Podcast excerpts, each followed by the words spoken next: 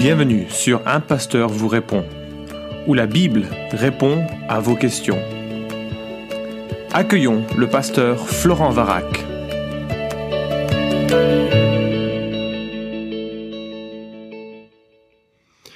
La question du jour est assez longue et elle comprend plein de petits tiroirs. Alors je vais lire l'ensemble et puis je vais essayer de répondre rapidement à quelques éléments centraux. Bonjour, je suis chrétienne depuis près d'un an et j'ai de multiples questions. Dieu crée-t-il chaque être humain ou bien a-t-il créé le processus de création? Reproduction, fécondation, croissance embryonnaire. Dieu est-il à l'origine de chacun de nous avec notre personnalité, notre physique, nos qualités et nos défauts? Dans ce temps et cet espace géographique, dans cette famille et ce milieu social, etc. Ou bien Dieu a-t-il créé le procédé de rencontre et mélange des gènes, croissance et naissance d'un nouvel être, procédé hautement fiable et encore tellement mystérieux pour la science, et il ne se penche pas sur chaque être créé Si Dieu ne crée pas chaque être humain, alors je suis issu du hasard? Le hasard de la rencontre de mes parents, du brassage chromosomique aléatoire, etc. Cette hypothèse enlève une part du contrôle de Dieu sur ma vie et de sa souveraineté. Elle me prive aussi de raison d'être et de sens. Si Dieu n'a pas voulu que je sois sur cette terre, moi en particulier, alors qu'est-ce que je fais là? Est-ce qu'il n'aurait pas mieux valu que je n'y sois pas? Est-ce que je ne suis pas une erreur de ce processus de création bien huilé Et si on pousse dangereusement la réflexion plus loin, qui sont les, erreurs de ce processus? Ont-ils leur place sur Terre?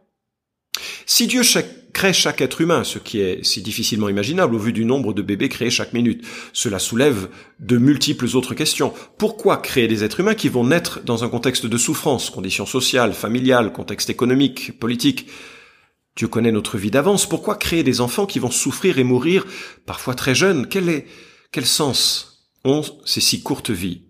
Pourquoi y a-t-il des ratés, des enfants qui meurent in utero, des embryons qui ne survivent pas, des aberrations chromosomiques létales, des enfants si douloureusement imparfaits qu'ils n'y survivent pas toujours.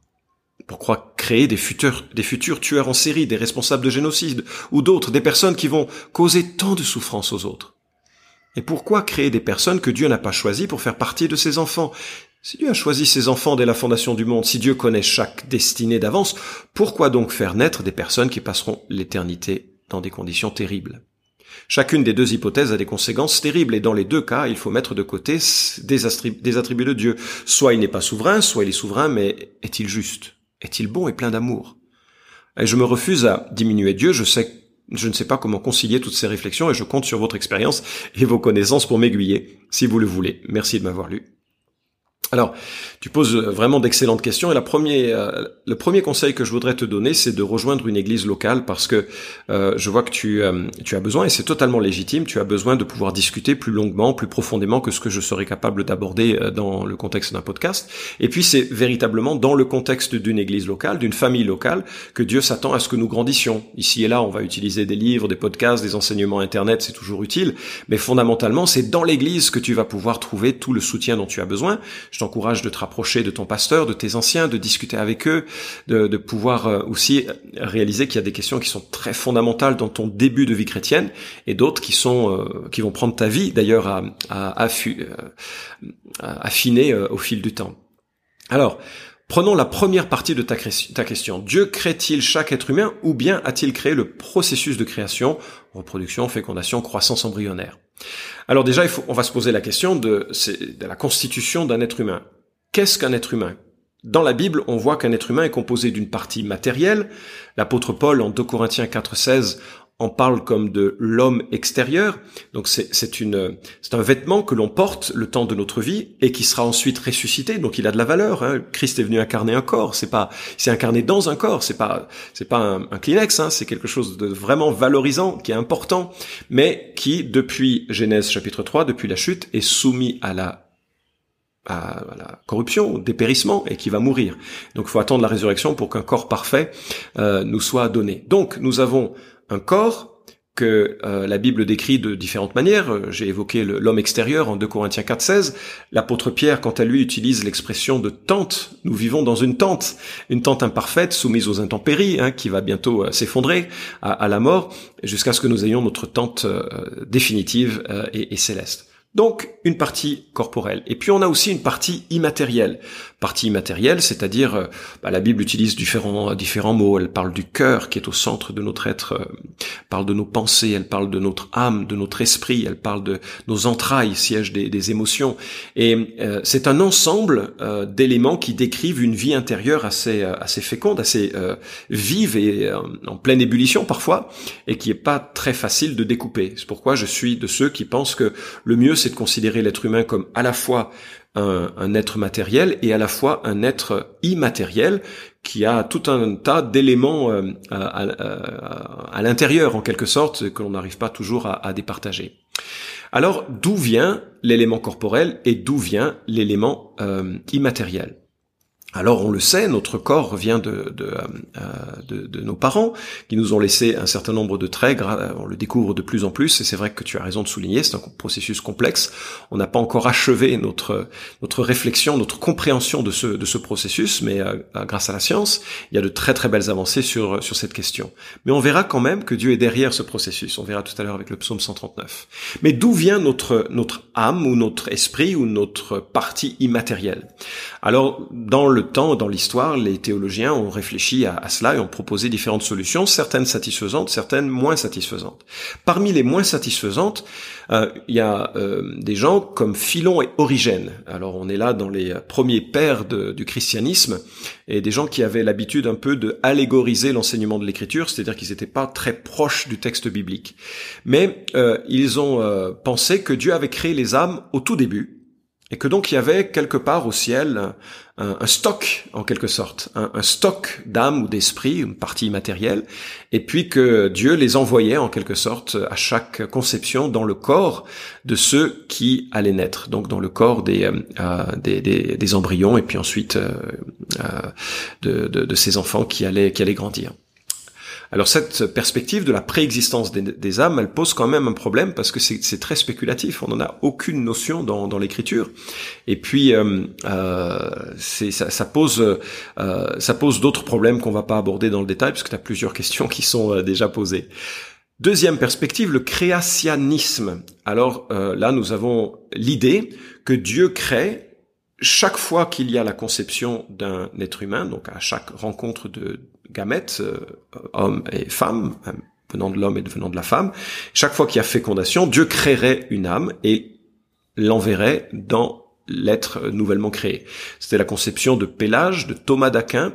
Je crois, mais je ne suis pas sûr que Calvin était euh, dans cette dans cette idée, qu'il y avait donc une une création à chaque conception.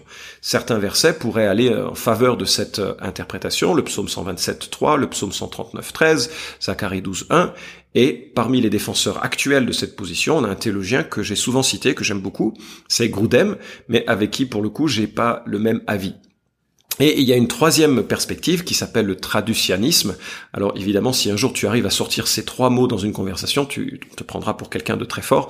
Moi, j'ai besoin de regarder ces mots à hein, chaque fois que je les cite pour bien les épeler, pour bien les comprendre de nouveau. Le traducianisme, qui est une, qui a pour idée que Dieu avait intégré la création de la vie immatérielle dans le processus naturel de euh, l'enfantement, en sorte que la création de l'âme ou la création de l'esprit ou la création de l'être spirituel fait tout autant partie de la création du corps matériel et que c'est intégré au processus de, euh, euh de, de, de, conception. Parmi euh, ces défenseurs, on a Tertullien, Augustin, euh, Luther, et il y aurait en faveur de cette perspective Genèse 4.1, Psaume 51.7, Romains 5.12, Hébreux 7.10. Euh, Peter Hens, qui euh, a signé une très belle introduction à la théologie, euh, défend cette perspective. Il se trouve que c'est aussi ma perspective. Alors c'est compliqué comme question, hein, mais j'ai l'impression que je vais plus facilement dans le sens que le, processus naturel de la vie comprend aussi un processus immatériel d'engendrement et qui fait que lorsqu'un homme et une femme engendrent, enfantent un être humain, eh bien ils enfantent aussi un être immatériel qui est profondément ancré dans leur histoire et dans leur être. C'est-à-dire que nous sommes beaucoup plus euh, solidaires, beaucoup plus profondément solidaires euh, de la euh, de nos parents et de nos ancêtres que nous sommes prêts à le croire. Alors que dans une perspective créationniste, on viendrait un petit peu comme envoyées presque comme des pages blanches, ce qui est un petit peu contraire à l'esprit de l'écriture. En tout cas, c'est ce qui me c'est ce qui me semble. Bref, en même temps, il faut bien distinguer le travail de Dieu qui se fait parfois de façon providentielle, euh, sans, euh, générer, sans générer ou sans faire appel au, au miracle. C'est-à-dire Dieu agit de façon continue dans tous les processus, y compris les processus que l'on dirait comme naturels. Je vais te citer un extrait du psaume 139. Psaume 139, à partir du verset 13, nous dit « Tu m'as fait ce que je suis, et tu m'as tissé dans le ventre de ma mère. Merci d'avoir fait de moi une créature aussi merveilleuse. Tu fais des merveilles, je le reconnais bien. » Mon corps n'était pas caché à tes yeux quand dans le secret, je fus façonné et tissé comme dans les profondeurs de la terre. Je n'étais encore qu'une masse informe, mais tu me voyais, et dans ton registre se trouvaient déjà inscrits tous les jours que tu m'avais destinés alors qu'aucun d'eux n'existait encore. Combien tes desseins, ô Dieu, sont pour moi impénétrables et combien ils sont innombrables. Si je les comptais, ils seraient bien plus nombreux que les grains de sable sur les bords des mers. Voici, je m'émerveille, je suis encore avec toi. Tu vois, quel que soit euh, ce que l'on peut retenir de la manière dont tu es arrivé à l'existence, je peux te dire, de par l'autorité des Écritures, tu as été voulu. Même d'ailleurs, quand tes parents ne t'auraient pas voulu, ça arrive. Il hein, y a des enfants qui souffrent d'être rejetés de leurs parents, et parfois ils en sont conscients, parfois ils n'en sont pas conscients, mais ils le ressentent parce que ça a été un rejet très euh, internalisé, très prononcé en quelque sorte dans la vie des parents. Mais d'un point de vue de Dieu, tu as été voulu. Chaque être humain a été voulu directement par Dieu, même si le moyen humain de parvenir à l'existence est teinté d'obstacles ou de difficultés ou de rejets, tel que ça peut être euh, le cas. Deuxièmement, tu as été fabriqué avec attention. Quel était le moyen par lequel tu as été fabriqué? C'est-à-dire que tu as été fabriqué avec attention et avec toute l'attention de Dieu. Et comme le dit Genèse chapitre 1, et euh, le reste de la Bible, tu as été créé en image de Dieu, c'est-à-dire que tu le représentes, tu le reflètes. Il y a en toi une dignité intrinsèque et il y a certaines marques de la personne de Dieu dans chaque être humain. C'est pourquoi chaque être humain euh, ne peut pas être réduit à un animal, ne peut pas être réduit à un processus évolutif détaché de cette intention bienveillante et noble et majestueuse qui le distingue de tous les autres êtres. L'homme, Adam et Ève, l'homme, la femme que nous sommes, euh, chacun reflète cette valeur euh, particulière. Alors, euh, c'est donc son règne qui t'a introduit dans une famille particulière, qui t'a introduit dans une culture particulière. Alors maintenant, ça pose la question, oui, mais alors, et tous ceux qui qui, qui, ne connaîtront pas Jésus? Bien, la, la bonne nouvelle, c'est que Dieu, en créant les êtres humains, leur a donné aussi comme possibilité de le rejeter. Et d'ailleurs, il manifeste en cela des qualités euh, qui sont merveilleuses parce que c'est une preuve aussi d'amour que de laisser à l'être humain le choix, la possibilité de le chercher, de le rejeter et euh, de faire de la révélation que nous avons par la nature, par la euh, conscience que nous avons en nous, de par l'écriture, d'en faire ce que l'on veut. Et un certain nombre de personnes ne veulent pas de Dieu et ne veulent même pas le chercher. N'est-ce pas là la marque de, de l'amour de Dieu et pas d'une injustice de Dieu? Donc certaines personnes rejetteront l'évangile. Pourquoi est-ce que Dieu permet euh, que certains êtres euh, humains soient, malades Alors très honnêtement, c'est une question qui, euh, est complexe et elle mériterait tout un podcast. D'ailleurs, tu regarderas sur la liste des podcasts parce que ça a été un peu, abordé. Pourquoi la souffrance? Si vraiment tu veux lire le meilleur exposé sur la question, à mon avis, je t'encourage à lire le livre de Timothy Keller qui s'appelle La souffrance publié aux éditions Clés. C'est un livre assez euh, imposant, mais franchement, c'est le, plus grand traitement que euh, et aussi assez simple. Mais je veux dire, il est le plus grand parce qu'il touche toutes les euh, solutions que les hommes ont essayé de donner à ce problème de, de la souffrance. Et en deux mots, ce que je voudrais dire, c'est qu'effectivement, avec la chute de Genèse chapitre 3, le monde a été livré à lui-même, le monde a été livré à la mort, le monde a été livré à la maladie. Le monde n'est pas tel que Dieu l'a voulu au début. Le monde est maintenant Dieu l'a permis, Dieu est souverain, il a décrété que ça pouvait, que ça se produirait ainsi, mais euh, c'est la conséquence du péché. Et dans la conséquence du péché, cette souffrance est un peu comme ce qui nous rappelle que le monde ne va pas bien et qu'on a besoin d'un sauveur. Parce que même si l'on ne connaît pas la souffrance la plus tragique que tu peux évoquer dans ton email, euh, on connaîtra tous la maladie qui conduit à la mort et la mort qui est éternelle. En sorte que La souffrance est un rappel qu'on doit chercher une solution bien plus profonde à la vie. Et puis ce qui est extraordinaire, c'est que Dieu vient nous rejoindre dans la souffrance. Parce que lorsqu'il a vu, enfin c'est une expression, hein, lorsqu'il a vu, lorsqu'il a vu la, la souffrance du monde, sa déchéance, sa violence, il ne l'a pas regardé de loin en envoyant des cartes postales. Il l'a intégré. Il est devenu homme et il a absorbé cette souffrance de façon absolue. Lorsque Jésus meurt sur la croix, il meurt pour être condamné à notre place pour toutes les souffrances, euh, pour tous les péchés, pour toutes les fautes que les hommes pourraient avoir commis, en sorte que il est capable de porter secours à toute personne qui reconnaît son besoin d'être sauvé. Mais L'ayant connu cette souffrance, il est capable de secourir et de manifester des attributs extraordinaires qui sont le secours, la compréhension, l'accompagnement de toute personne qui euh, euh, qui, qui, peut souffrir. Alors, je t'ai cité le psaume 139. Je vais pas aller plus loin. Tu as plein d'autres questions, mais euh, voilà, peut-être ce sera pour une autre occasion. Mais euh, je t'encourage à en parler, comme je te l'ai dit, avec ceux qui sont les responsables de ton Église. Mais ce que je remarque avec le psaume 139, le début de ce psaume, est ce qui doit rester pour nous un encouragement, même s'il y a plein de questions qui sont mystérieuses sur la manière dont Dieu dirige le monde et sur la manière dont Dieu permet certaines souffrances. Mais nous lisons, Éternel, tu me sondes et tu me connais. Quand je suis assis et quand je me lève, tu le sais. De loin tu discernes tout ce que je pense. Tu sais quand je marche et quand je me couche, et tous mes chemins te sont familiers. Bien avant qu'un mot vienne sur mes lèvres, Éternel, tu sais déjà tout ce que je vais dire. Tu es devant moi, derrière moi, tu m'entoures, ta main est sur moi. Merveilleux savoir hors de ma portée, savoir trop sublime pour que je l'atteigne. Où pourrais-je aller loin de ton esprit? Où pourrais-je fuir hors de ta présence? Si je monte aux cieux, tu es là. Si je descends au séjour des morts, y voilà. Et si j'empruntais les ailes de l'aube pour me réfugier aux confins des mers, là aussi ta main me dirigeait et ton bras droit me tiendrait. Et si je me dis du moins les ténèbres m'envelopperont, alors la nuit même se change en lumière tout autour de moi.